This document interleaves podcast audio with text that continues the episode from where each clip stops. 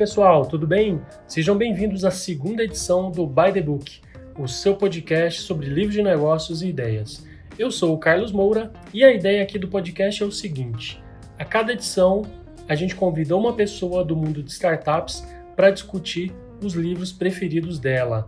Então, na primeira parte do podcast, a gente conta um pouquinho da história do nosso convidado, fala dos livros que mais marcaram a vida da pessoa e na segunda parte do podcast a gente escolhe um dos livros e discute em mais profundidade. Então essa é a dinâmica aqui do podcast. Se você quiser acompanhar as próximas edições, não deixe de se cadastrar no bit.ly barra podcast by the book. Bom, e hoje o meu convidado é o Horácio Poblet. Ele é COO e head de vendas da Trustvox, que recentemente foi adquirida pelo Reclame Aqui. Então, sem mais delongas, fiquem com o episódio e eu espero que vocês gostem muito. Bom, e hoje a gente está aqui com o Horácio Poblet, da RA Trustvox. RA agora, né, Horácio? Exato, exato. É, cara, muito obrigado pela, pelo convite, antes de mais nada, né? Já se conhece há, há um bom tempo e, pô, fiquei muito feliz com o convite. Legal, vamos lá. Horácio, eu queria que você começasse falando um pouquinho da sua história, cara. Quem é você, o que, que você faz, o que, que você tem feito hoje e o que, que você vai fazer no futuro. Caramba, tem quanto? Três horas É, pra falar? você tem três minutos. tá, vamos lá então. É. Cara, eu, eu costumo brincar que eu não sou empreendedor júnior, pleno ou sênior, sou dino, de dinossauro mesmo, né? Uhum. Ou seja, eu comecei a empreender digitalmente em 97, Caramba. né? Já pré- pré-bolha e tal, conheci a Tati, conheci a Tati pela internet, cara, minha esposa e sócia. Ah, é? É, pela internet em 97.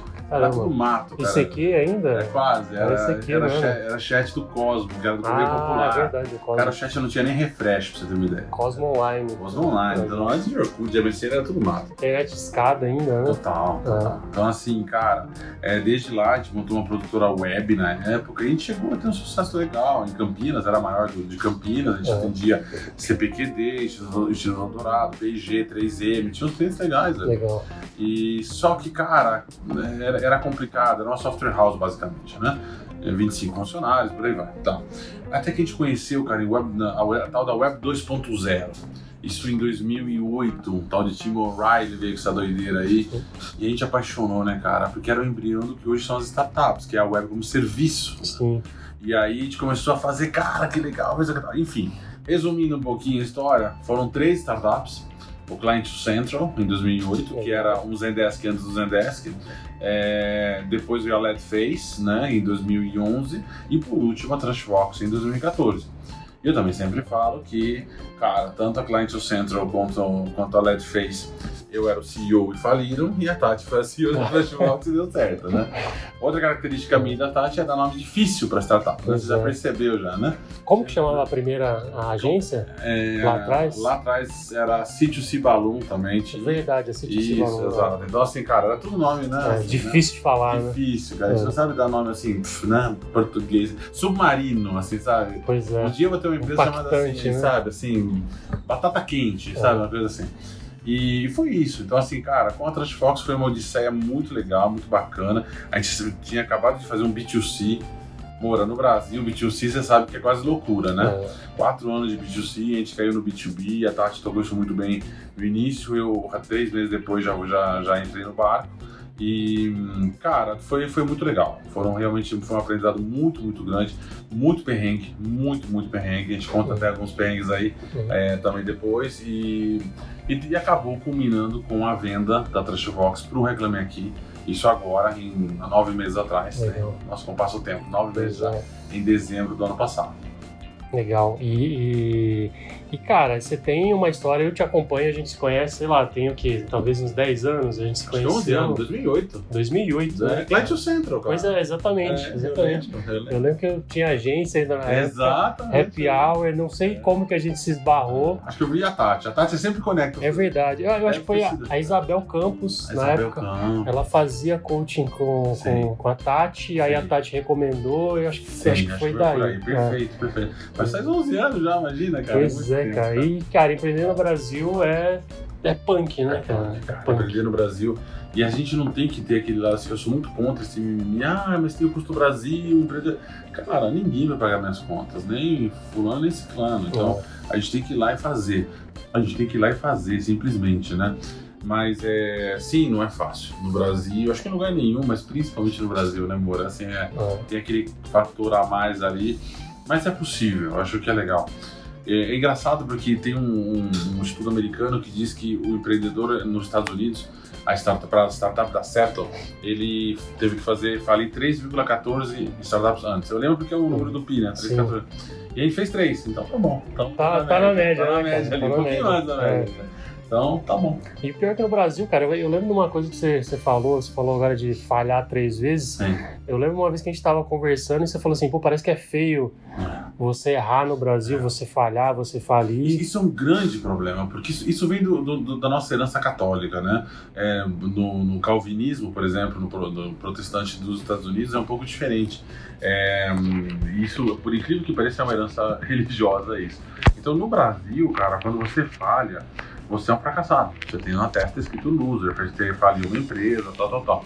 Nos Estados Unidos, não. Se você quebrou, ninguém vai ter, lógico, aplaudir. Mas quem que é o loser nos Estados Unidos? É o cara que cai e fica no chão. É, O cara que cai e levanta, ele não é loser, pelo contrário, esse cara tá mais perto do sucesso. é. Porque o, o racional é simples, você vai errar até acertar. Então erra rápido, feio fast. Né? E isso ajuda muito, essa, essa mentalidade de negócios ajuda muito. Legal.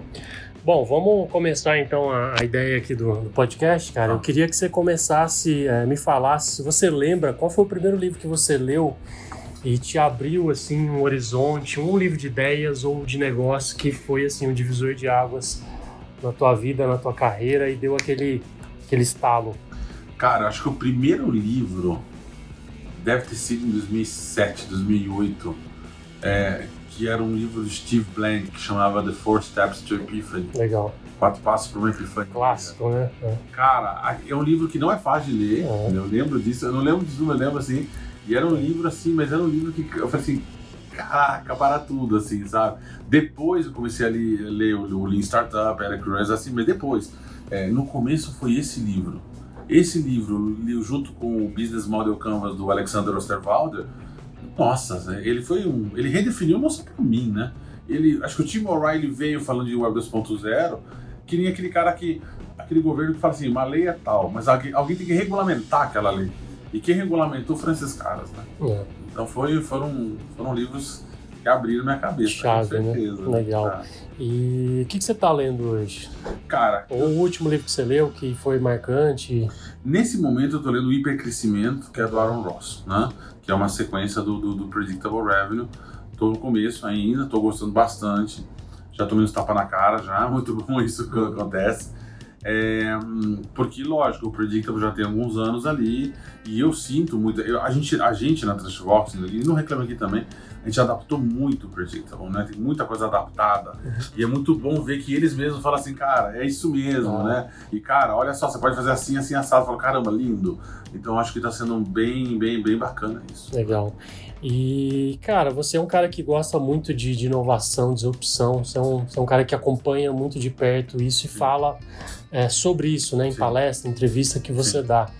É, aquilo que você indicaria para quem quer é, é, tá começando, olhando para isso e falando assim, puta, gostei disso daqui. Por onde começar? Cara, a Bíblia é startup enxuta. Não Legal. tem jeito. Eu acho assim, e me, me dói ver que já tem gente que fala assim, ah, startup enxuta já caiu em desuso e tal, e não leu. Ah, Sabe aquela história de não comi, não gostei? é. O leitor de, de, Né? de orelhada, assim. né? Isso. Então, assim, meu querido, você vai jogar a sua vida, porque uma startup dá certo em 3, 4 anos. Você vai jogar 4 anos da sua vida, você vai jogar tempo, grana do investidor, e você não leu nada. É que nem aqui, assim, eu já vejo, aqui eu falo no Brasil, muitas vezes eu vejo isso. Cara, o cara tem um time de vendas e não leu o Predictable Revenue. Como assim, cara? Tipo assim, não, eu vi um resumo, cara. Não, resumo. Para, para, é, para, entendeu? Então, assim, não, não faça isso, entendeu? Então, assim, eu acho que o Lean Startup é um livro que, para quem não tem o conceito, para quem já tem o conceito Lean, é um livro óbvio. uhum. Para quem não tem o conceito Lean, é, é um divisor de águas. É, eu também acho. Concorda? É, Porque, totalmente. inclusive, quem lê o resumo, É. ele acha que o Lean é cheap. no sentido de fazer algo barato. Sim, rápido, Não, rapidinho, não vai é, lá. é, tal, é enxuto, não é barato, Sim. entendeu? Não necessariamente barato, Sim. entendeu? Então, e essa nuance, ela faz toda a diferença na hora de entender isso. Daí decorre pra mim, Moura, que 99% dos empreendedores não sabem validar. Porque o cara não entendeu o que é validar. Pois é, eu ia falar do MVP, né? A gente Sim. fala MVP, tem muita gente que fala assim, ah, faz qualquer coisa. Exato. Por isso que eu joga falo, na cara, mão hoje em dia não é MVP, é MLP, Minimum Lovable Product. É, isso. Que eu tô cansado de ver um cara fez MVP e aí, ah, então abortei porque não, a avaliação É. foi negativa. O cara fez uma porcaria de negócio. Jogou, lá, Jogou, fala assim, vai, usa Exato, esse negócio Exato, aí. então não, não resolve. Hoje, 99% dos empreendedores que eu conheço, não validaram corretamente. Eles validaram porque o investidor pediu, porque o mentor pediu, porque a aceleradora pediu, nunca para ele. Validar e aprender deveriam ser verbetes iguais, sinônimos, entendeu? sim. Tem que aprender e o cara não aprende coisa nenhuma. Sim. Aí vai tudo no achismo. Então, Pois é. A cultura de produto é, é muito, é muito ruim ainda no Brasil. Não sei se você tem essa percepção, cara. Eu, eu li esses dias, o, eu tava lendo o Inspired lá, que é o livro Sim, clássico sim, de produto, sim. e ele fala, a principal fase de desenvolvimento do produto Uhum. é aquela inicial, que você vai pro discover. Mas olha que interessante. conversa com o cliente, com o dono da empresa, Total, total. vê no mercado total. e desenha alguma coisa e depois você vai desenvolver o produto, Eu né? conversei essa semana com dois caras muito, muito fortes do, do mercado de, de Agile, né? De metodologias ágeis, né? O Dair Boninho e o Renato. E olha que interessante, tipo assim, é- era, foi muito legal a conversa, porque eram como se fossem duas tribos, entendeu? Com dois idiomas diferentes. Era eu da tribo de startups e ele do- da tribo de, de Agile, né? E a gente queria saber, e aí, como que é teu mundo? E como que é o teu, como é e tal? E, e- porque todo mundo sabe um pouco, né? Que nem o brasileiro que sabe, acha que sabe falar portunhol. Hoje, né? Não. Uhum. É a mesma coisa. E, só que a gente não sabe a fundo, né? Sim. E a conclusão que a gente chegou é que as startups do começo não seguem os métodos ágeis, mas elas são a mais pura essência da agilidade, Uhum. justamente nessa iteração, justamente nessa tentativa e erro, né? Vai lá, faz, é, né, aprende com aquilo, volta, refaz e- e fica nesse ciclo, né? E- Aí eles falando, falaram assim, cara, isso é agilidade, né? Não segue métodos ágeis no começo, normalmente, mas é Mas é agilidade, né? Exatamente. O conceito, a essência Exatamente. tá lá, né? Exatamente. Pois é, legal. Vamos para a parte 2 agora. Eu queria explorar rapidamente aí cinco livros que, que mais te marcaram e queria que você falasse o nome e fizesse um resumo Tá super breve de cada um e por que, que, que, que as pessoas têm que ler esse livro. Tá, eu fiz até uma listinha, porque foi Legal. difícil escolher cinco. É difícil, né? Foi, É não difícil. foi. Eu fui tirando, fui tirando, foi assim. Até não, mas esse não pode tirar, não, mas não, vai ter. É. Tem que ser os cinco, tá? Então, não foi fácil. Vamos lá. O primeiro cara que eu coloquei aqui, ele é até um paradoxo, porque não é que eu gostei tanto assim do livro, mas ele realmente para mim foi um divisor de águas, tirando os que eu falei agora. Que é o Cauda Longa. Legal. Cauda Longa, né? O The Long Tail do Chris Anderson, 2006. E ele realmente, cara, ele, assim, o conceito de nichos de mercado e de como você é, tem toda uma metodologia, todo um método para você atacar, é, fazer seu modelo de negócios em cima dessa long tail é fantástico. É algo que simplesmente não existia antes. É tão- E teve uma influência sim, é incrível, né? incrível. Na, na todo cultura, modelo nos freemium, negócios. gente, todo modelo freemium foi baseado nisso, É. né? Então, assim, o Google, cara, o Google é o Google que é hoje porque ele atacou com ads Sim. quem? Cauda longa. Exato. Quem podia fazer ads antigamente? Uma Electrolux, uma Brastemp. Hoje em dia, É. o cara, né, o Zezinho que conserta a Electrolux ali, não, não, Exatamente, ele faz, anuncia. anuncia. Isso é É. cauda longa. O que é tão óbvio pra gente aqui, esse cara criou o conceito lá. Legal. Então esse livro pra mim foi assim, o livro se é chato pra caramba, entendeu? Eu lembro disso, mas é, mas o conceito é, não tem o que falar. E é incrível como você eternizou né, na nossa cultura essa Até hoje, né? longa, até, até hoje. pois é, direto, pois é. direto, direto. Eu diria que é o livro seminal, assim, Sim, né? Porque, cara, concordo, ele concordo. deu É. filhos. É que nem aquele, é, sabe aquela, aquela álbum de banda que é que você, não tem, você não tem como você não ouvir, ele é, É. épico e tal. É pois isso. é, deu origem a várias outras coisas. Exatamente. E se eu não me engano, o Chris Anderson tem um outro livro chamado Freemium, né? Tem, mas eu não É. gosto tanto. Eu não colocaria ele. Eu achei lá Tem até algumas acusações de plágio. Cara, Ah, tem. isso eu não sabia, Tem, não. É. tem. E assim, eu acho que o cara, o grande obra dele, sem dúvida alguma, pra mim é a Cauda Longa. Legal. Tá? E é um livro pra ser lido ainda hoje. Com certeza. Mesmo assim, mesmo que você. Gente, a gente tem que tomar muito cuidado com isso de. Ah, eu formei uma opinião. Ah, eu sei o que é cauda longa. É. Eu sei o que é deep learning. Eu sei, sabe nada, cara. É. Vai lá e estuda aquilo. Se aquilo é da tua startup, do teu core business, do teu nicho, você tem que fazer um aprendizado segmentado naquilo, camada sobre camada. Então, leia, isso é importante. Legal. Livro 2. O livro 2 é o livro que talvez algumas pessoas. eu- quando eu falo desse livro, pessoal me tira sal da minha cara, eu não entendo por que até agora. Mas é o livro Steve Jobs? A biografia de Steve Jobs. Ah, legal. Porra. Cara, pra Pô, mim, cara. Ah, você é fanboy? Não, tudo bem, eu tenho um MacBook Pro e eu tenho um iPhone. Mas, cara, você gostando ou não, É. esse cara mudou a maneira como a gente se relaciona com os smartphones. Ele criou o conceito de App Store. Entendeu?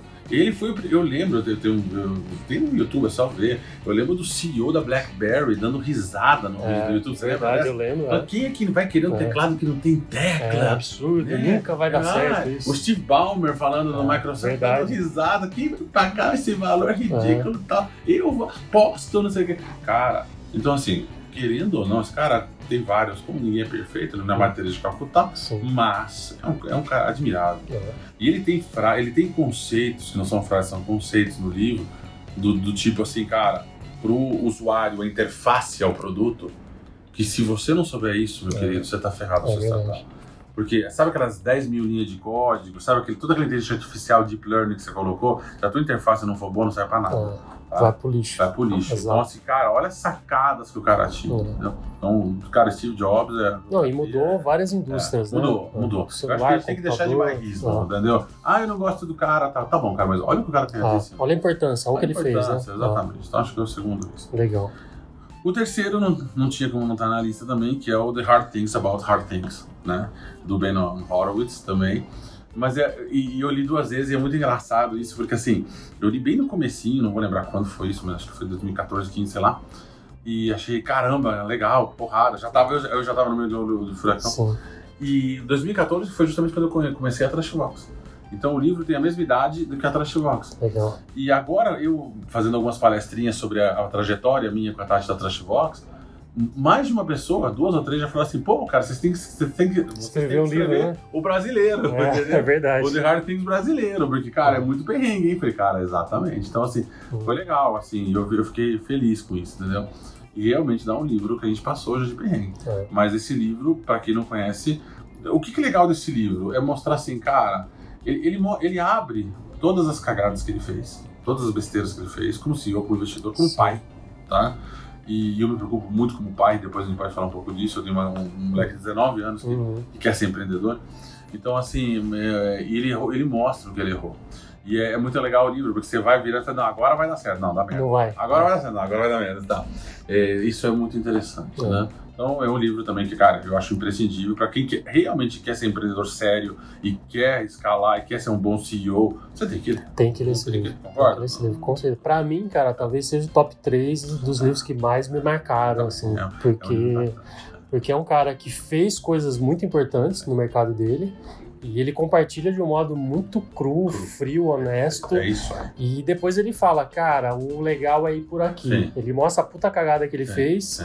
e o que ele faria ou o que ele fez depois, né? Do jeito certo. Então é um livro, puta, eu acho assim, Sim. sensacional. O quarto livro é um livro que eu fui muito despretensioso. Na verdade, não é despretensioso, desculpa. Eu não sabia o que esperar. Uhum. Porque era um livro que não estava no meu radar. E aí o, eu fui ter uma mentoria com o Fabrício Bloise. E aí ele falou assim: lê Sapiens. Leia, não deixe de ler Sapiens. Aí eu peguei, eu li, eu li o prefácio, eu falei, caramba, Nada a nada ver, a né? ver, cara. Mas o Fabrício, cara, ele é assim, eu não conheço o Lehman, tá? Mas eu conheço o Fabrício, bem. E o Fabrício, pra mim, é o cara mais fora da curva que eu conheço como empreendedor, não tem outro. Esse cara, a gente, a gente, eu, todo mundo que eu conheço, a gente tá no Campeonato Brasileiro, esse cara tá no Campeonato Espanhol. Campeonato- Champions League, direto. Isso, né? Champions, exatamente, é. né? Então, assim, é outro papo. Mas não, pera, deixa, eu- deixa eu ver essa porra. É, E o livro, ele realmente é sensacional. sim. Não, não é um livro assim, esquece tudo que eu já, os outros que eu falei aqui, onde você tá, aprende técnicas e isso e aquilo. É um livro humano, um livro para você entender cognição humana, como é que foi, como, como é que a gente chegou aqui. E, e, cara, a cada capítulo, eu até tirei junto com a Tati esse livro, foi muito engraçado. É, ela lia uma parte, eu lia, ouvindo um outro, e a gente ia imediatamente associando com coisas do dia a dia. Pois é, e esse não é um livro de negócio, é um livro Não. de vida, né, De cara? vida, de mas, história. cara, a gente consegue aplicar. Sim. É sim. um livro que já vou adiantar sem dar spoiler. Ele começa animal, no meio ele é um pouco maçante, mas vence a tentação de não terminar porque o final é legal. Sim. Tipo assim, né? Ali tá. Não é um Stephen King ali, não tô brincando. Então, assim, ele é um livro bacana, entendeu? E realmente é um livro, cara, que pra, pra, pra gente que trabalha com startup, cara, a gente precisa convencer investidor, a gente precisa convencer a ver a pessoa a trabalhar com a gente pela metade do salário, às vezes. Precisa-. Cara, essa parte humana é muito importante, tá? E o último é o Predictable, né? Sim. Predictable Revenue, receita previsível. Eu diria que se tem um livro que mudou minha vida foi esse, não tem jeito. Porque assim, pra quem não sabe, o primeiro ano da Trashbox, a gente falou assim, não, vamos ser SaaS, bora lá, contratamos o melhor cara, o melhor player pra fazer né, conteúdos lá, marketing de conteúdo lá, no e-books. Os inbound da os vida. inbound da né? vida, contratamos lá os melhores caras lá do sul de fazer as, par- as paradas lá de, de, de landing page e tal. Cara, agora estamos lindos, vamos pra praia porque vai chover Nossa, né? é, vai vender É, sozinho, é, né? sozinho. É, Depois de um ano, acho que a gente tinha faturado, sei lá, a gente tava faturando 5 mil de MR reais, era nada. E, cara, o que mudou foi conhecer o Predictable Revenue, Legal. tá? Leia o livro. E olha que interessante, a gente está aqui no Reclame Aqui.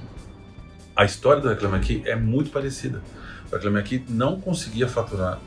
E quando é, o pessoal conheceu, a Gisele conheceu o, o, o Predictable Revenue nos Estados Unidos, numa viagem, não usou consultoria, não usou coisa nenhuma, veio aqui, implementou e aqui realmente é um dos grandes cases do Brasil de sucesso de Predict- Predictable Revenue, é aqui, no Reclame Aqui.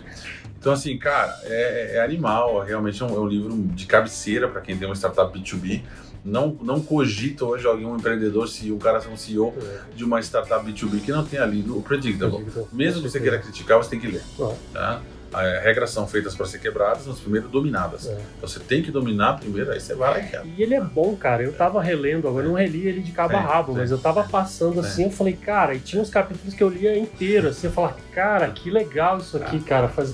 Porque, pô, é um livro que eu li faz muito tempo. E se você, exatamente, assim, e é um livro, eu não me lembro a data exata, mas era- é 2012 ou 2013. Por aí, acho que no final de 2011. É, alguma coisa 12, é, assim, é, lo- é lo- é um livro antigo. Sim, Eu li bem depois, tá? Eu li, eu li esse livro em 2015, é, tá? Mas assim, eu, quisera eu ter lido antes, sabe? pois é. Nossa, quem me dera ter lido antes, teria sido feito muita coisa diferente. Pois é, eu lembro que a gente fez uma entrevista contigo, quando eu tava lá no Superlógica, ainda você falou assim, cara, esse livro foi o livro que mudou o jeito da gente vender e a gente pelo menos triplicou Triplicou. o O número livro de fala de vendas que 3 fazia. a 8 vezes, né? Eu sempre falo 3 porque é o que aconteceu com a gente, né? E assim, é um livro realmente, assim, eu preciso relê-lo, tá? Essa Sim. que é a verdade. Aí a tarefa de casa. tá tarefinha de casa pra mim, vou, vou tirar um da minha lista futura aí e, colocar.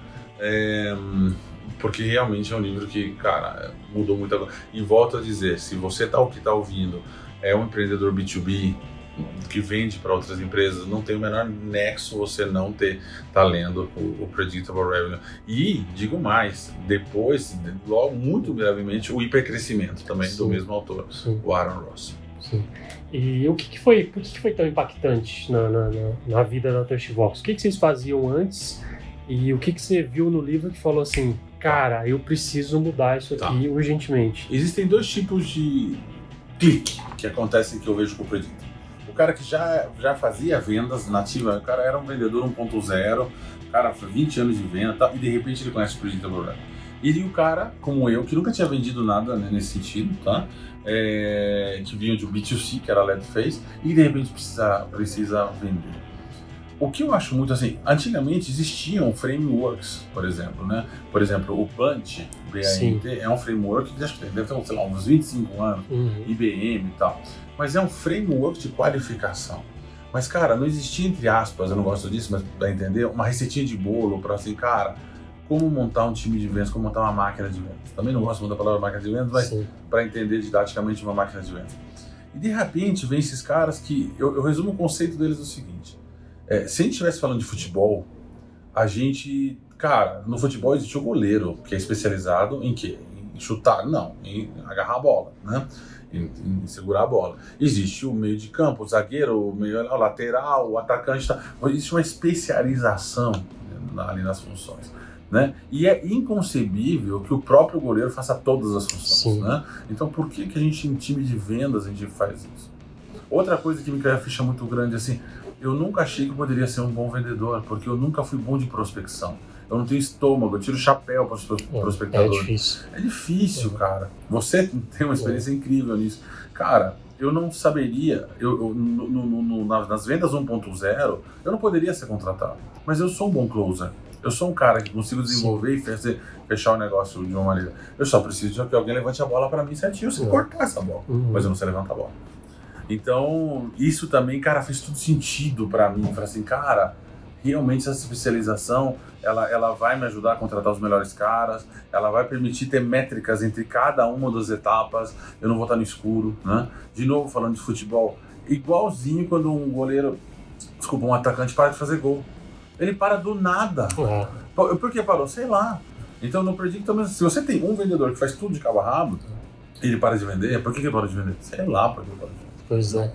N Então- variáveis. né? É invariável. Então o Predictable realmente pra gente, ele deu um caminho pra gente, ele, ele- ele deu um caminho e esse caminho realmente foi muito, muito bom. Legal. E uma coisa que o, que o Aaron fala no livro é que ele conseguiu criar esse framework, ter essa noção diferente, justamente porque ele teve essa visão fresca e nova das coisas. Ele não era um cara Sim. de vendas, não era aquele vendedor Sim. clássico. Sim. Então ele soube entender o mercado e falou assim: pô, por que, que a gente não faz a coisa de uma forma um pouco diferente, né? Vamos criar times aqui especialistas em uma coisa só e um vai passando Perfeito. o bastão para o outro. Eu acho que essa talvez seja a grande, a grande sacada e é o que ele fala também no É. começo do livro. Né? E, e olha que interessante, eu nunca em cinco anos consegui contratar um cara que era vendedor 1.0. Porque esses caras, já na entrevista, eles vinham com os vícios.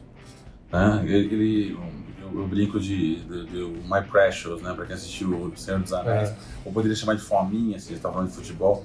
O cara fala assim, mas peraí, deixa eu te entender. Eu pego a bola lá na, na- na pequena área, vou driblando, vou passando todo mundo. Tem que driblar tudo. Na hora de chutar, Você quer que eu passe para pra alguém? outro. É, É, é isso. é isso. É, é isso. o cara não entende, entendeu? Então, assim, é, o esforço que eu vou ter pra fazer para isso. Não. E, cara, tem tudo a ver. Por isso também que eu gosto tanto do GPCT, que é o, framework de qualificação. Por quê? Porque ele é- não, é o, não é o Bunch de 25 anos atrás.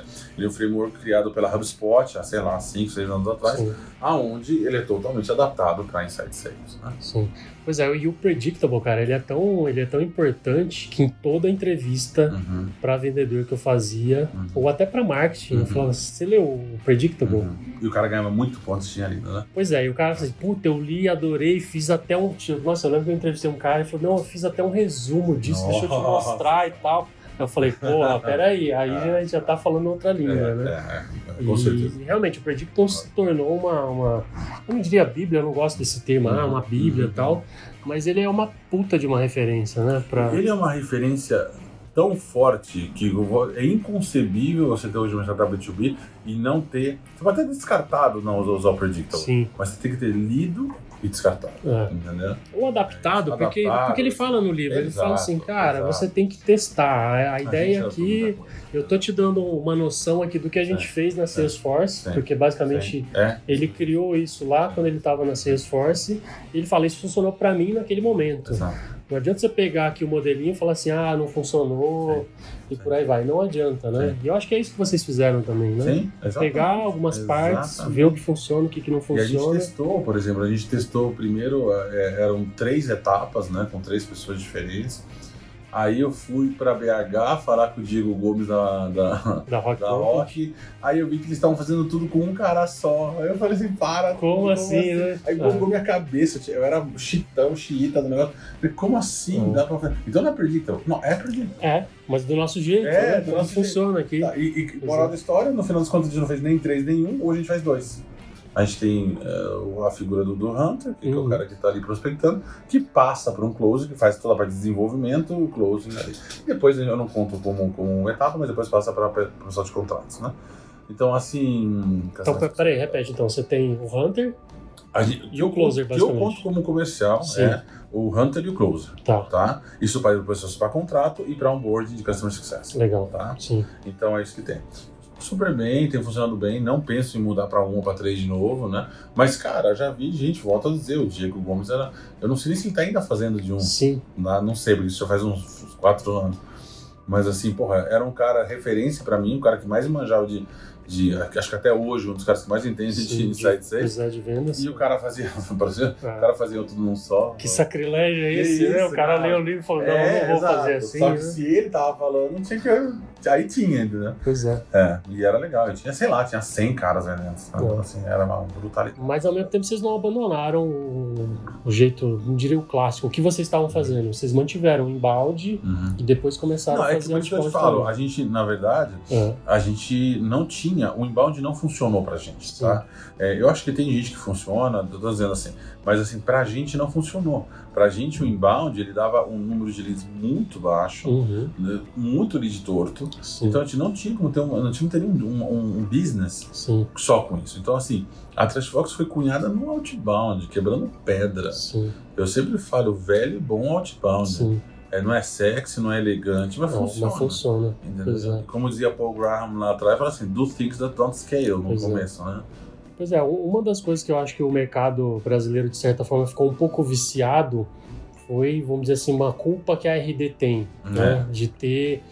É, claro, é, é o que eles vendem, obviamente que eles vão falar de muito de inbound, mas eu acho que ao mesmo tempo muita gente começou a achar que aquilo era o caminho das pedras. Eu não sei se, é, se, se, se- de quem é a culpa. Culpa entre aspas, não, não, eu tá? não sei de quem é a culpa. Eu acho que eles fizeram mais bem do que eu mal também acho, lógico, né? mas eu acho que existe um, um curse, existe uma maldição hoje. Cara, duas coisas. Muito bom você tocou nesse assunto. Eu fico pé da vida, Moura, porque eu chego pra um cara, eu encontro um, empreendedor, falo ele, cara, dou uma mentoria rápida, depois de seis meses você encontra o cara, o cara tá no mercado de trabalho, voltou pro mercado de trabalho. Mas, o que aconteceu? Ah, então não deu certo e tal, lá, tá. Peraí, não deu certo um inbound. Você tirou a bunda da cadeira, você ligou. E foi vender, Não. foi pra rua, Não. telefone, é. fez. Então, assim, cara, você era CEO e você preferiu matar a sua startup do que tentar outbound. É, outra coisa que eu vejo, times que estão acostumados com inbound, esquece, são totalmente Nutelinha É. e, e leitinho com pera. Não tente passar um time de inbound para transformar em outbound. É, fala, Vai- bichão, agora tu vai prospectar. Querido, vai ser É. mimimi atrás de mimimi. Eu já fui chamado três, por três amigos meus Uhum. brothers que estavam querendo transformar, a minha conclusão com os três foi assim: contrata um outro time, contrata dois caras, Faz um outro time. faz um outro time, faz É. uma competição saudável, Sim. aos poucos passa um cara aqui pra cá e tal. Mas, cara, não, não vira. Não vira. É, sabe o passarinho no ninho que, que, que a mãe coloca a boquinha, comida na boquinha? É. Isso é mal. Então, assim, eu acho que fez um mal gigantesco. Porque se você pegar de quantas, de 100 empresas, startups que, que colocam inbound, quantas realmente geram um nível de leads Sim. Interessante o suficiente? Qualificados a ponto Isso. do, vendedor vender. 100, É, 2%, 3%? pois é. Por aí, Menos 5%, por aí, concorda? por aí. Então as outras 95 estão lascadas, meu É. querido. Estão lascadas. E se ela. E sabe o que serve pra elas? Outbound. Toma essa picareta aqui. Ou tá bom, toma uma britadeira, porque um dia tem metodologia pra isso. Toma uma britadeira e quebra essas pedras. aí. Funciona. Pois entendeu? é, porque eu acho que se criou esses mitos, né? Tipo, ah, só o embalde funciona, Ah. cara, se você não fizer embalde, você tá fudido, Ah, sua outbound é startup. ruim, outbound É. difícil. Gente, Netshoes, Centauro, Brastemp, Electrolux, Telenorte, Boticário, Leroy, todas foram vendidas assim. É. Quando a gente fechou o Boticário, a gente foi assinar o contrato? Não. O contrato estava no jurídico e a gente foi shake hands, a gente foi apertar a mão dos caras lá. O Boticário nem é cliente mais nosso hoje, mas a gente, fe, a gente fechou sim o Boticário por eh, Inside Sales, com Predictable, e foi lá apertar a mão dos caras Fechado. porque eles eram sinestésicos, tá? Só isso. Então, assim, não vem me falar que ah, grandes empresas não fecham assim, cara, isso é 2019, tá? E o custo de você fazer field sales é, é muitas vezes proibitivo para qualquer startup. tá? Sim, com certeza. E Horácio, entrando, eu queria entrar falar um pouquinho do- de uma parte aqui do livro. É, lá pelo meio do livro ele fala assim, um dos principais equívocos de quem está liderando uma startup ou do cara de vendas é achar que enfiar vendedor Não, não automaticamente vai vender mais Não. e acabou. Não, O primeiro ponto é, se o cara faz inbound, sim. ele não vai conseguir aumentar automaticamente o número de leads para jogar para os vendedores. sim. E aí ele vai criar uma puta de uma frustração. Eu, eu diria que é o maior erro. Não é um dos, é o. Ou maior. O maior erro é assim: vamos duplicar as vendas? Vamos. Então tá funcionando aí. Primeiro, obviamente, tem que fazer funcionar, tá? Funcionou, beleza, vamos lá. Então duplica o número de, de, de vendedores, de closers. Não. A base é você ter um fluxo contínuo de leads de qualidade, tá? É, e eu brinco que não é água de balde, é água de rio.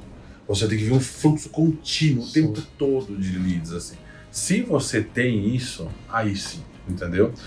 Que é o que eu estou justamente trabalhando aqui nesse momento aqui. Sim. Eu estou nessa parte de geração de, com o Squad para poder fazer essa parte de geração de leads, com enriquecimento de leads de uma maneira interessante e tal. Então, assim, se você não tem isso, não adianta. Não adianta você contratar quem você quiser, você não vai conseguir dobrar ou triplicar o seu faturamento ou qualquer coisa do gênero. A não ser que você já tenha uma operação que você já gere muitos leads e os Sim. vendedores não estão dando conta. Aí, é sim, totalmente aí diferente. É totalmente diferente. Mas a base é ter lead. É. Eu acho que assim, e esse, de novo, voltamos no mesmo assunto, é um grande problema sim.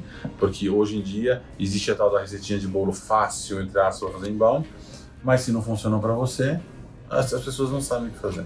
E voltamos aonde? Caímos aonde? Caímos na falta de educação empreendedora. Você tem hoje o tal do Startup Weekend, que é muito legal, a gente já entrou com a de 15 Startup Weekend, que é educação empreendedora, early stage, lá no comecinho, Uhum. o cara é wannabe. Sim, Sabe o que tem depois? Nada. é. E aqui tem um gap Fosso, gigantesco, um fosco gigantesco, e aí tem as aceleradoras. E aí tem depois a Endeavor. Cara, não tem nada aqui. Né?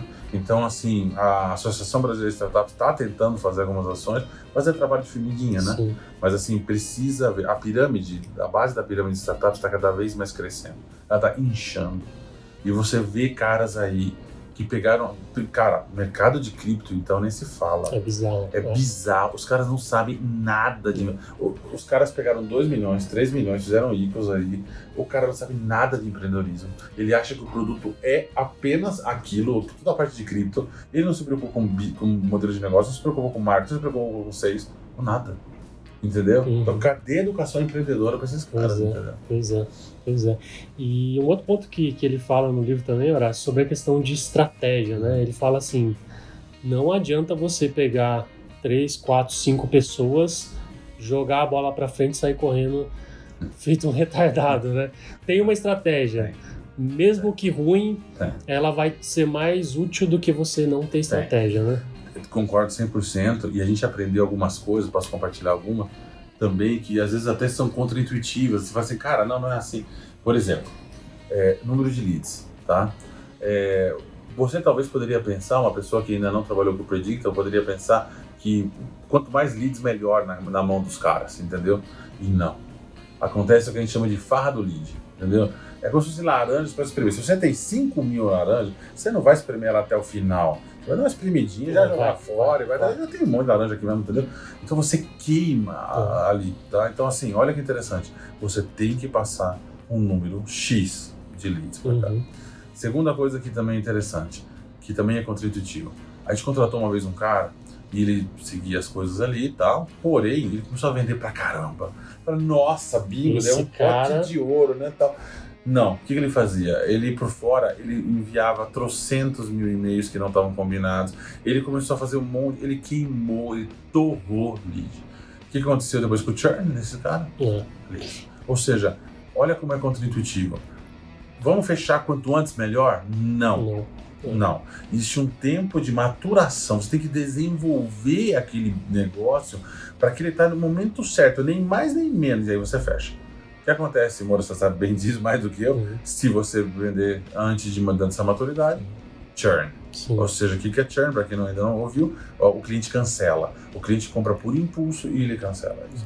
Então, vendas é matemática, vendas é cadência, não tem jeito, é metodologia, é cadência. Você tem tudo, você tem etapas. É, outra, outro dado interessantíssimo, por exemplo, na Trashbox, cara, a gente fecha entre o quinto e o sétimo FUP. Follow-up, desculpa. Uhum. Isso significa que se você, você desistir na quarta tentativa de follow-up, você não ia fechar quase nada. Pois é. né? né? Então, assim, são, são coisas que você tem que tem que estar se atentando com certeza. Legal. E o que, que você precisa ter, cara, para implementar uma estratégia de outbound? Ele fala no livro de algumas coisas. Você tem que ter pessoas dedicadas, né? Uhum. Não adianta pegar o, carinha lá de, out, Uhum. de inbound Uhum. e jogar ele pro outbound, porque ele vai falar: puta, peraí, antes eu tinha É. 10 leads por dia, agora eu vou ter que ir atrás, vai ter dois ou três, vai ser bem menos. Antes eu né? andava de elevador, agora tem que subir 10 andares de escada. Exatamente, É isso, é isso exatamente. penso, tá?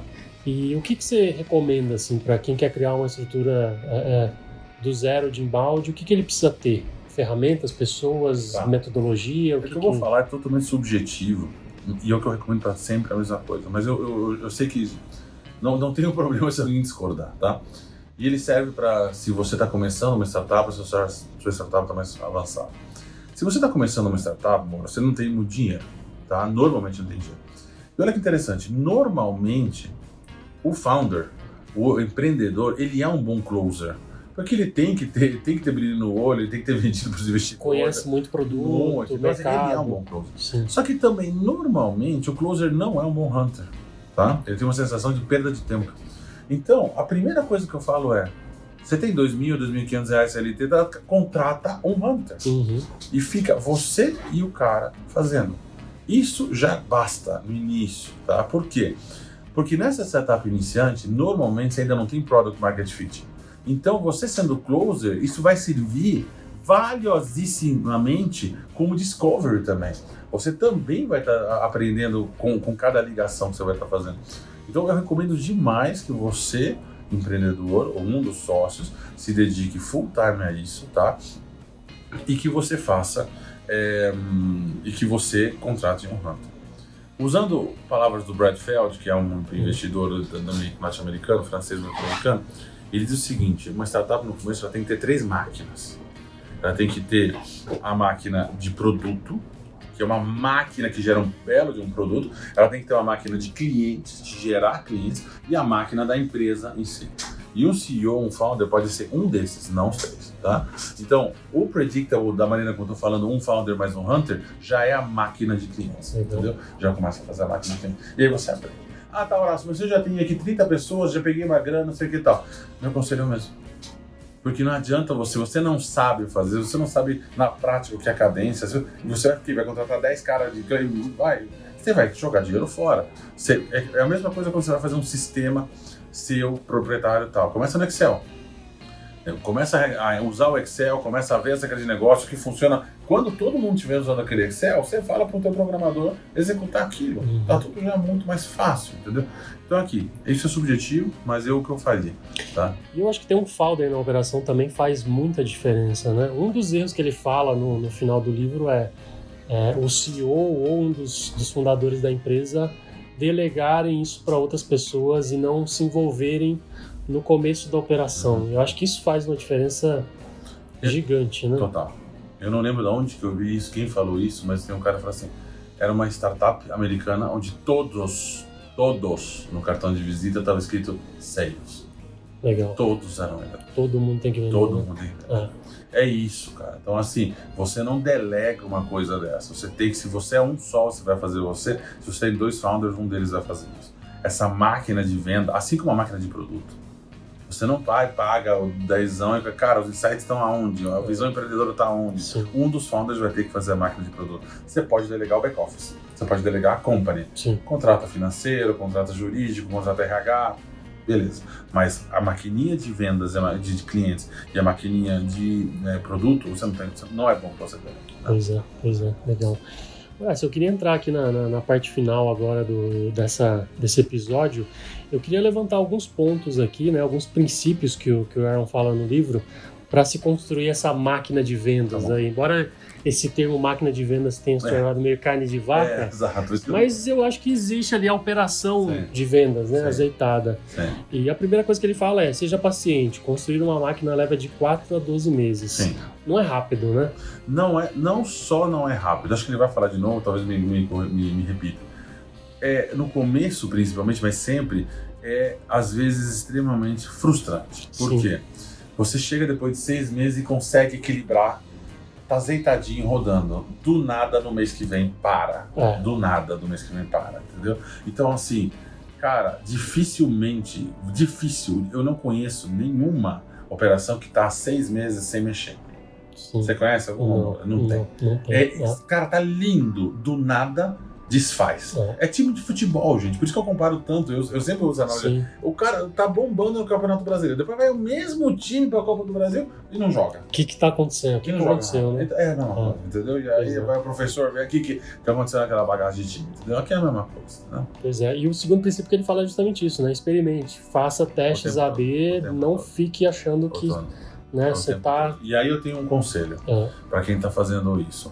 Alinhe desde o day one com o seu novo colaborador que você contratar isso. Porque a gente não alinhava no começo e eles tinham a sensação que eles eram que a gente era retardado, número um, Hum. e segundo que eles eram entendi. Esses caras não sabem o que estão fazendo. Entendi. Todo mês esses Porra. caras ficam mudando tudo. Pois é, cara, isso é um negócio impressionante, cara. Eu lembro disso de uma pessoa do meu time falar exatamente isso. Falar assim, cara, eu não aguento mais. Porque não alinhou. Porque, por isso que é um conselho valioso. Anotem aí. A gente também não alinhou. no- Pois Hoje, é. quando o cara entra aqui, eu assim, Moura, vem cá, eu vou te explicar o que, que é o Predictable e, eu- e é assim que funciona. É. Tamo, tamo junto? Tamo junto. Mas pode mudar no Vai- mês não, que vem. não, não, não, não. É. Tamo junto que vai mudar. Exatamente. Não é se, é quando vai Quando vai mudar? Exato. E você Porque tem que estar com a mentalidade de mudar É, com a gente, né? exatamente isso. Pois é. Exatamente. Pois é. Outra coisa que ele fala, desenhe as coisas, é, como elas funcionam e qual o processo num gráfico, num fluxo, Sim, né? sim. Visual, até para a Sim. pessoa entender, falar, ah, legal, é Sim. aqui, vem para cá, depois vem para cá, pode acontecer isso. Sim. Essa, essa questão do visual é, é importantíssima, né? Você tem que ter isso. Depois de um certo tempo, a gente aqui, por exemplo, já nem olha mais o fluxo. Fala quando o principal, como que era? Tá, tom, tem alguma divergência, vai lá e olha. Uhum. Mas no começo, se o fluxo não tiver printado, plotado em um lugar, Sim, não vai para frente. De jeito nenhum, tá? Então, assim, a gente tem. A gente utilizava o Pipedrive e passou a utilizar o Salesforce. O Salesforce é muito mais processualizado. uhum. E a gente penou com isso. Pois é.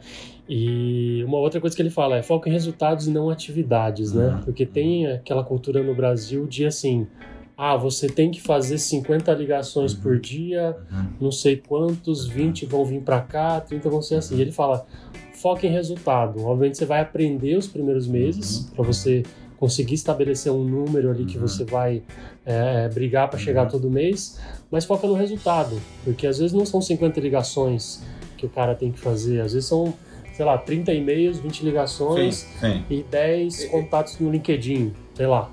Eu concordo, mas eu acho que muitas vezes é um pouco utopia. Sim, Cara, eu adoraria que toda a gestão fosse orientada a resultados. Sim. Não é só nisso, né? mas é. É o nosso conceito, é a gente acredita visceralmente. Na prática, se, se a equipe toda fosse top performer, eu concordo, 100%. Uhum. Tá? Mas a gente sabe muito bem, você lidou com equipes, é impossível ter uma equipe inteira top performer. Sim. Não dá. Você tem um ou dois outliers, esses são totalmente orientados a resultados. Uhum. Não preciso nem falar. Sim. Aliás, se não fosse assim, eles estavam fora, porque eles não iam, não iam querer. Agora, o resto dos pobres mortais, a gente tem que estar ali capacitando. Muitas vezes o cara se perde, tá? Não é que ele é má, tá má vontade, não é que ele é preguiçoso, ele não entrou na cadência correta, né? Lembra de carrinho de fricção, quando você era Uhum. moleque? Que Sim. tinha aqueles carrinhos que você fazia assim, um fricção pra trás, você soltava ele ia. Precisa dar mais fricção, meu cara. Sim. Não é um treinamento que você vai fazer que vai fazer, é o dia a dia, Pois é. entendeu? E é engraçado que eu já peguei dois, dois tipos de perfis, assim, falando de agora de, de, de gente que trabalha ali com vendas. Ou aquele cara que é extremamente bitolado no processo, Uhum. que ele não aceita a mudança e Uhum. você fala, não tá funcionando, a gente Uhum. tem que dar um jeito de mudar. é. Ou aquele cara que. O rebelde, né? Ele Sim. olha pro processo Sim, e fala: foda-se essa merda, eu vou fazer do meu jeito. E você fala: não, peraí, a gente estudou, a gente analisou, a gente definiu em conjunto. Por que, que você tá querendo mudar antes da O hora? último rebelde falou assim: Horácio, não dá pra contratar alguém pra ficar anotando as coisas no Salesforce pra mim? Nossa, Foi, assim, é. foi nesse nível. Secretária, o cara quer ser uma E pior que ele é um cara excelente. Ele é tão bom, mas tão fora da curva, que ele acha a última perda de tempo de fazer isso. Ele não entendeu o porquê. É. Mas assim, é, é um, é, um, cara- é um cara muito, muito bom. Mas assim, cara, o que eu, eu queria, acho que passar pra todo mundo nessa parte é que assim, apesar de ser uma receita de bolo, tá? Moura, se eu der 10 receitas de coxinha pra 10, 10 senhorinhas fazerem, vai sair 10 coxinhas diferentes. Exato. A mesma receita. Tá entendendo? Então não tem uma coisa única. É, o que tem é você ir conversar com pessoas que implementaram o Predictable, ver o que deu certo para elas, ver o que não deu certo para elas também, entendeu? Tentar aprender, implementar, quebrar a cabeça e ir iterando e pivotando. É Sim. isso que precisa fazer. Legal. E calma, não se preocupe. Vai, vai azeitar uma hora. E aí também já saiba que vai desazeitar, se é que existe essa palavra, porque vai acontecer. É. E aí a, a- a- previsibilidade da receita vai ali. A gente tinha problemas épicos de forecast, por exemplo, porque assim, cara, que que é forecast pra você? O que é pra você pode não ser pra mim. Imagina dentro daqui. Pois é. Aí eu chegava, tinha, um, tinha uns caras, quanto que tá o forecast aqui? 200 mil. E você, 3 milhões. Nitidamente, eles não entenderam, não estão se entendendo o que, que era para colocar como forecast. Né? Então, assim, cara, existem N, N detalhes que têm que ser vistos. Pois é, isso me leva a um outro ponto, cara, que é contexto, né? Sim. É... é engraçado, quando eu cheguei com esse livro lá, eu falava assim, tem que ler, tem que ler, porque isso vai te ajudar, vai te ajudar a vender mais, vai te ajudar a crescer na carreira. E é impressionante como existe uma dificuldade aqui no Brasil. Não sei se é no Brasil, sei lá. Não sei se eu tava fazendo errado também, É. das pessoas lerem, estudarem e falar assim, olha, a gente tá seguindo esse negócio aqui e você tem que ler. Eu Não sei se você já teve essa dificuldade de... Porque às vezes você pega esses rebeldes aí, Eu, que lê uma resenha e fala, não, peraí, eu vou fazer do meu jeito. É, eu já tenho, eu sou um pouco.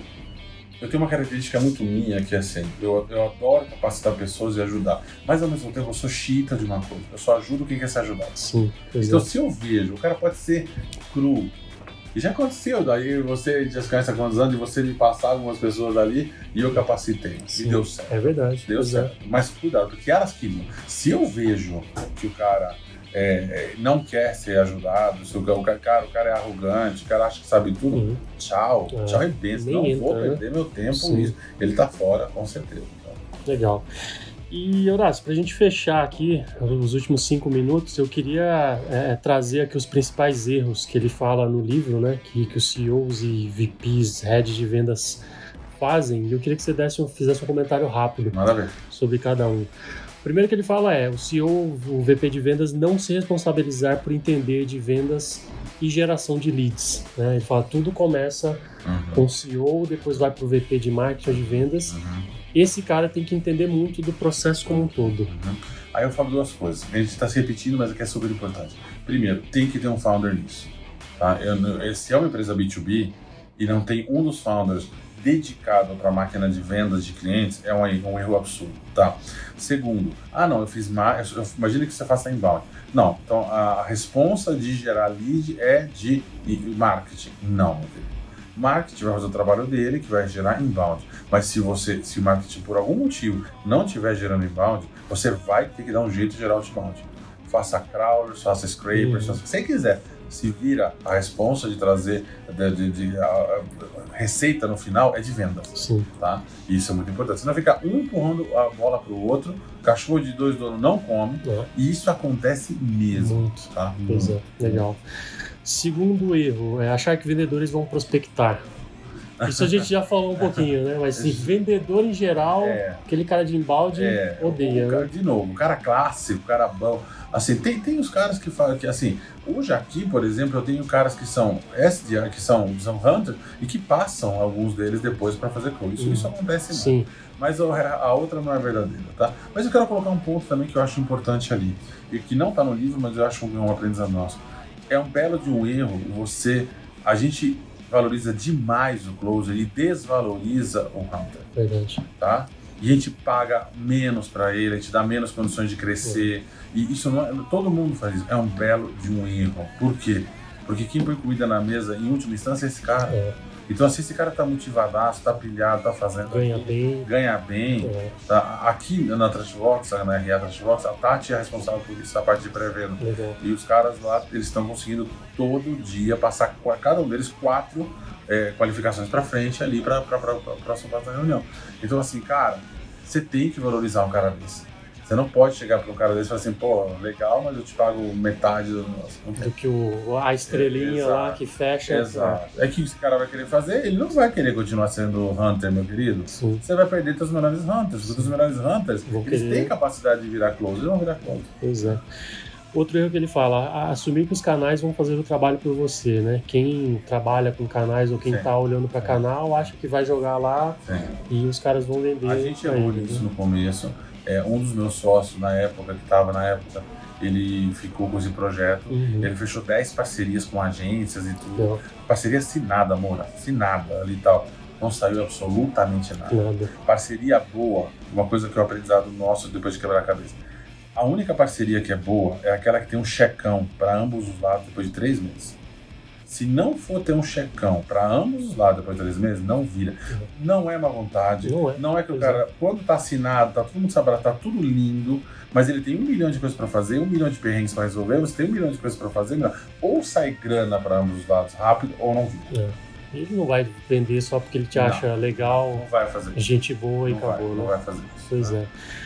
Um outro ponto que ele fala, o talento atrapalha. Você precisa contratar, treinar, incentivar. Principalmente o treinar e incentivar, que é o que você estava falando, né? Não adianta você Hum. pagar mal pro, pro Não, Hunter, não. pagar comissão baixa para ele Não. e achar que o cara vai Exato. tá super motivado todos os dias, né? A gente aqui, isso, isso é uma coisa que eu, eu conto com muito orgulho. A gente aqui usa capacitação como um plus para o cara querer ficar com a gente. Legal. tá? Então, por exemplo, assim, na Trashvox sempre, tudo que acontecia do lado do empreendedor Horácio Tatiana, a gente sempre contou isso para os nossos colaboradores, de todas as áreas. Então, isso era legal, porque a grande maioria deles, pelo menos, sonha em empreender. Pelo menos sonha em ter isso. Então, saber aprender com o erro dos outros e ver que os chefes eles estão fazendo, isso é muito importante. Então, essa parte de capacitação é importante. Bem rapidinho. A minha geração é uma geração cachorro. O que é uma geração cachorro? Você fala, senta, ela senta. A geração dos caras que a gente trabalha hoje, a geração Y, é a geração de gato. O que que é gato? Senta, gato. Gato não senta. Tá, Foda-se. foda-se. Então, o gato, ele tem muita dificuldade de hierarquia. Sim. Ele tem, você sabe quando que ele se sente bem na hierarquia? Quando ele fala assim, meu chefe é foda. Aí É. acontece uma coisa louca. Me inspiro nele todo Esse dia. gato passa a ter uma lealdade maior que o cachorro. É. Mas para chegar nisso tem que inspirar, tem que ser um cara foda, entendeu? Então quanto mais você generosamente como líder compartilha esse conhecimento com os teus, teus colaboradores, mais esses caras vão ser fiéis e vão dar o sangue. Legal. E aqui ele tem um outro, um outro erro que ele fala, né? Que é justamente isso que você estava falando. É muito mais fácil mandar e controlar do que dar um coaching e deixar a pessoa ir pelas próprias pernas dela, né? Sim. Eu É acho muito.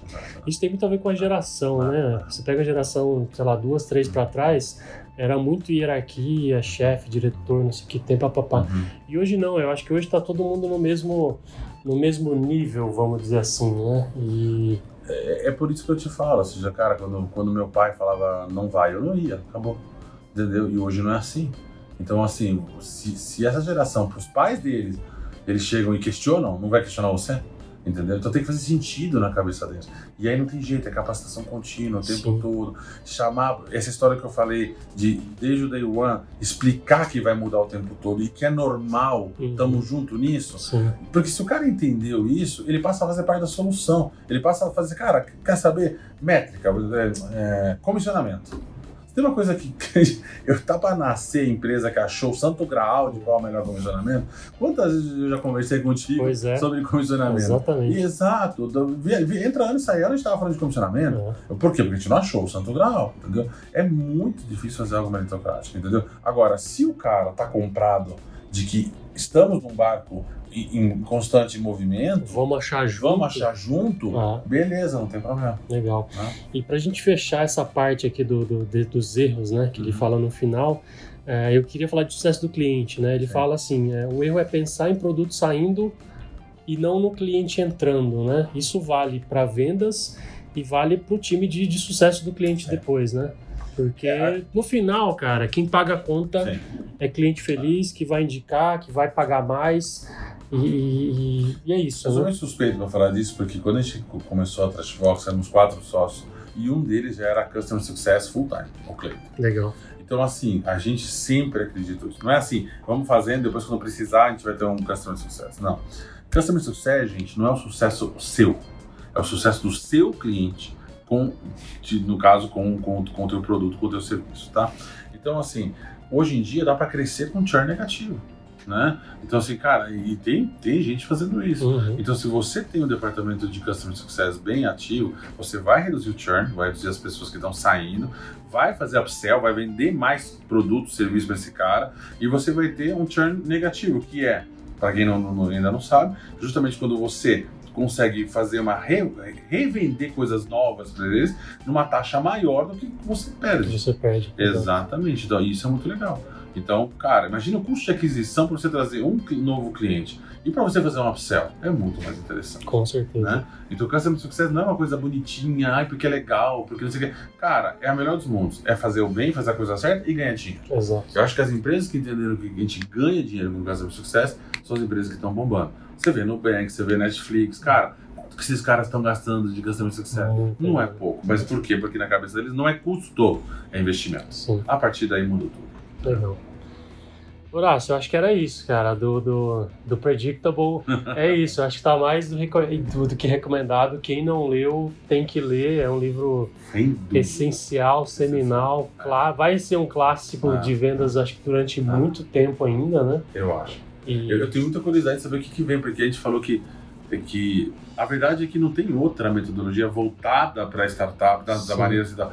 Existem outras coisas ali, mas assim, com essa força e com vários cases de sucesso, né? então eu tenho até curiosidade para saber o que, que vem, né, por aí. Depois, Quem né? vai fazer alguma coisa diferente, pois né? é. Mas é isso. E não deu tempo de falar aqui, mas quem leu Predictable Revenue, depois leia sobre GPCT, Goals, Plans, Challenges and Timeline, que é do HubSpot. Uhum. É, não tem livro até onde eu sei, mas tem e-books do, do- do- dos caras, tem e-books também em português ali. É, é um par perfeito, é um complemento para você poder qualificar o lead que vem do Predict. Legal. Tá? E, Horácio, tem mais algum livro que você queria recomendar? Livro, blog, site que você acompanha de marketing de vendas? Cara, é, bem básico mesmo. Por É. exemplo, quem está na área de vendas e não conhece o Cast for Closers, tá perdendo muito. Do coisa. pessoal da MeTime. pessoal da Metime, dos, dos Diegos, né? Então, assim, cara, tem que, tem que acompanhar o Cast for Closers, não tenha, não tenha dúvida, né? E o que eu vejo agora, eu vou, eu vou só terminar isso assim. Tem que tomar muito cuidado também. Eu, eu- eu tinha uma equipe Uhum. durante um tempo que ela estava muito fo- forte, muito, muito boa, muito. E de repente, como eu falei, parou de funcionar. E os caras imediatamente falaram assim: precisamos de curso, precisamos de workshop, precisamos ler livros. Não, cara. Eu conscientizo, você já tem tudo dentro de você. Vocês já leram tudo que tinha que ler, vocês já fizeram Uhum. tudo. Tá? Não é isso. E eles acreditaram neles e, e fizeram pra lá. Então a gente tem que tomar cuidado, que é coisa que eu vejo assim, é com os caras que têm 10 livros, 20 livros, empreendedores no, no nosso empresa startup, ou então, cara, o cara leu tudo sobre inside sales e não, não efetivamente não coloca ali. Então, assim, é, é fundamental se capacitar, obviamente, não se Uhum. capacitar tá morto. Porém, a capacitação dá uma falsa sensação de segurança enquanto você não se joga no mercado. Sim. Como dizia Mike Tyson, todo planejamento É, só é válido até o primeiro soco na cara. Pois é. Então é isso. Então vai lá tomar teu seu primeiro soco na cara. Porque aí você vai virar realmente um, um empreendedor, ou no caso um cara de inside sales. E não buscar uma forma, uma Não, receita. não. não. A Tati entrevistando nesse momento agora, é, ela que contratou 3, 4 hunters. Ela tá abismada por pessoas que passaram por capacitações já ali. E, cara, quando vai fazer um roleplay, ou vai fazer uma simulação, cara, tra não sabe fazer. Então, assim, para de ler um pouco nesse Sim. caso, nesse caso, Sim. e vai para a prática. Então, acho que é, fica essa dica também. Não fique só na teoria. Sim. Sem a teoria, você não é nada. Mas se você ficar só na teoria e não for para a prática, você também não vai conseguir muita coisa. Pois é.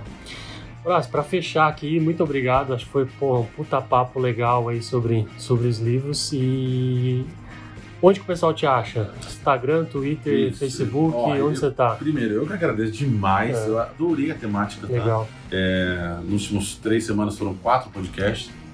Tô adorando que que Legal. tá bombando. E esse podcast é totalmente diferente dos outros. Achei demais. Parabéns pela legal. iniciativa. Eu vou, vou, eu vou virar fã e acompanhar já a partir de agora, porque que os assuntos são legais. Cara, é, vamos lá. É, principalmente Instagram, né, Horácio Poblete, e Twitter, Horácio Poblete. Mas eu queria fazer um jabazinho do bem aqui, que é o seguinte, ou seja, quando a gente vendeu para Reclame Aqui, a gente fez um perfil totalmente de give back, Moura, que é o Foda-se a piscina de bolinhas, né? Como eu não podia escrever Foda-se, então ficou FDS, a piscina de bolinhas. Final de semana, Isso, a final piscina de semana, a bolinhas. piscina de bolinhas. Isso. Isso, tá. E aí, então, vocês entram lá. O que a gente tem lá? É, como eu falo, empreendedorismo sem bullshitagem. né? Ou seja, a real, quais as ca- cagadas que a gente fez, é, tudo, tem muita coisa sobre validação, muita coisa sobre insight sales, sobre customer success. Então, tem muitos vídeos do IGTV lá que a gente colocou. Coloque. Toda semana a gente abre para perguntas. A gente tem um negócio chamado Perguntas Cabeludas, que a gente anonimiza, a gente não fala de quem é a pergunta. Uhum. Aí vem assim: meu sócio é um não sei o quê, como é que eu tive esse cara? Vê as perguntas, a gente liberta os caras, né? Então, FDS, a piscina de bolinhas, lá no Instagram. Legal. Horácio, muito obrigado. Foi um papo muito bom, cara. Valeu demais. Valeu.